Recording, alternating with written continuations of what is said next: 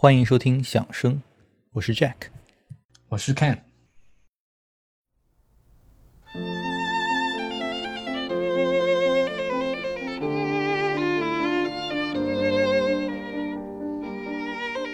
Hey Ken，晚上好。Hi Jack，今年是一七七零年出生的贝多芬的两百五十周年的诞辰啊。呃，其实我琢磨着今年该干些啥，已经挺多时间了。直到最近几个月呢，我自己在听一些国外的 podcast 节目，那突然觉得这个题材对于我们想要呃谈论、想要分享音乐，呃这样一个主题是非常完美的啊。于是我就来找你商量做咱这样一个响声播客啊。我也很高兴你觉得这是一个好主意啊。是的，非常高兴能在这里跟 Jack 一起讨论贝多芬的音乐。呃，贝多芬呢，毫无疑问，他一直是我心目中非常敬仰的一位作曲家。他的音乐也是至始至终伴随着我音乐道路的成长。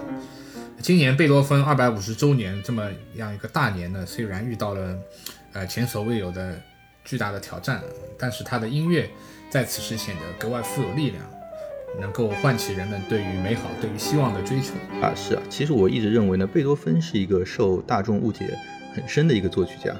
他在世人的眼中一般都是那副啊苦大仇深的这个表情啊，呃，其实这个印象呢，我觉得很大程度上都来自一些关于贝多芬的一些呃生平的一些传说，包括像耳疾啊这些故事的主主要的情绪呢，一般就都是痛苦、生气，是吧？什么把什么拿破仑的这个体线一笔抹掉啊，就气死了啊！但当时当你去听他贝多芬的这个音乐的时候呢，你发现即便是在他最易怒啊，或者说他的这个呃英雄气概。啊，或者说挣扎情绪最为汹涌的那段创作时期，他涌现出来的作品啊，当中依然是充满了许多晶莹剔透的这个内容，而其实很少有着当当当当啊这样汹涌的啊这种愤慨的这种情绪在里面啊，没错啊，说到这呢，就不禁让我想起了，就是我当年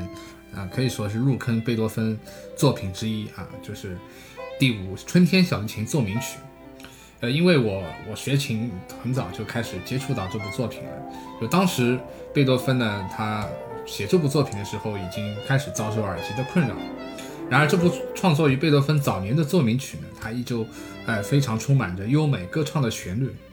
钢琴与小提琴有很多呃妙趣横生的这种 dialogue，很多对话，然后非常好的展现了大自然春天的这种生机蓬勃的景象。钢琴声部的一些旋律呢，又甚至会让我联想起，啊，贝多芬在之后创作一个非常有名的作品，就是第六田园交响曲中，他溪畔小景的场景啊，没错啊。虽然大部分的贝多芬的作品，它并不是有意唤起我们脑中具象的这个画面，但是呢，你提到的这个田园交响曲，以及你刚才提到的这部春天，也就是他的第五号小提琴奏鸣曲，你每次听到的时候，你不禁脑子里就会产生那种绿意盎然啊，生机勃勃的那种景象。那我们现在就先来听一下这个贝多芬第五号小提琴奏鸣曲，它的第一乐章。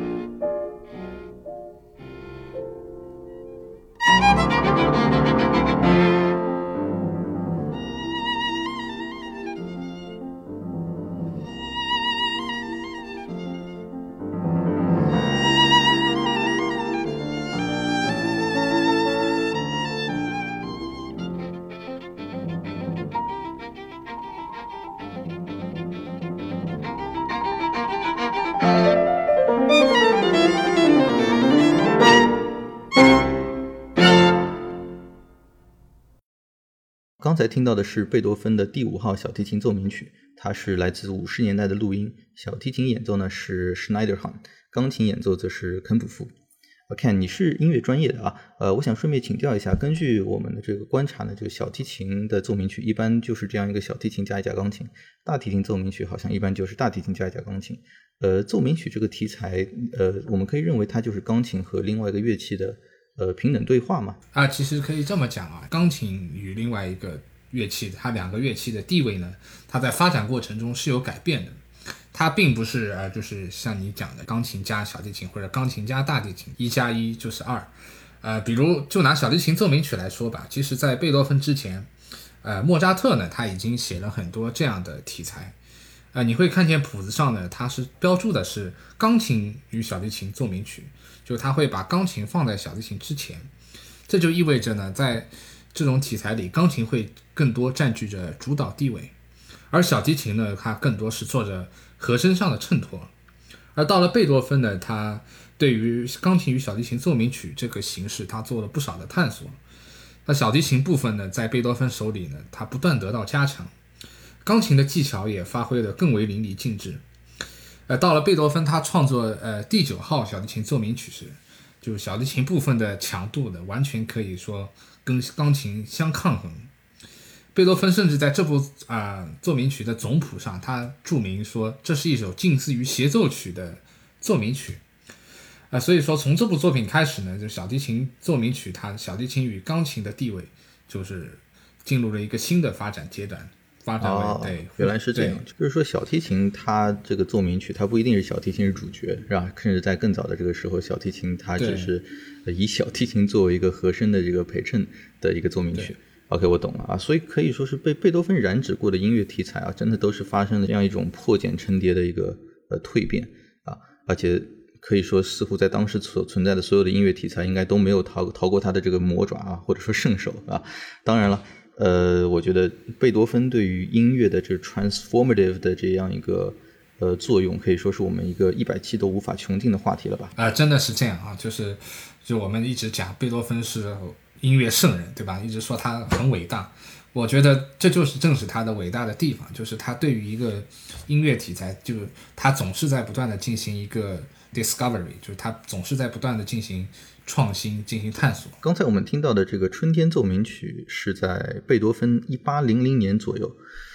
啊，他创作的。呃，这个时期的贝多芬的音乐总体来说还是比较早期、比较年轻、清秀的啊。这与他后来的英雄气质，甚至与他晚期那种啊超凡入圣的冥想气质相比，他在一八零零年这会儿的音乐更多是听到的是才气和朝气在里面啊。其实这时候他非常为大众所熟熟知的两部钢琴奏鸣曲啊，一部叫做《悲怆》。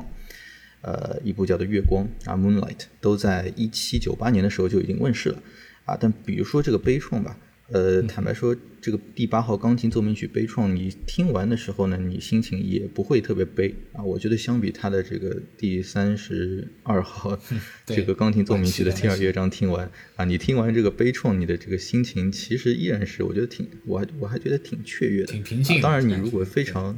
哎，对，非常恬静，我觉得你这个词用的非常好啊。你听完很平静，你听完其实很舒服啊。你但你不会说是 OK，呃，在这个精神的这个深处感到非常的这个呃悲啊。当然，你如果非常认真听，你肯定会有一些精神的波澜了啊。所以我我想说的是，这个时期的这个音乐啊，它呃总体来说还是处于一个比较呃青春朝气蓬勃的一个状态。啊，是的啊，听完这悲怆，对吧？就是感觉心里并没有那样的那种那种感感情上面的一种共鸣吧。其实就是贝多芬他本人呢，他一直是反对任何这种标题音乐的，就是这种标附加的标题呢，其实我认为是会给呃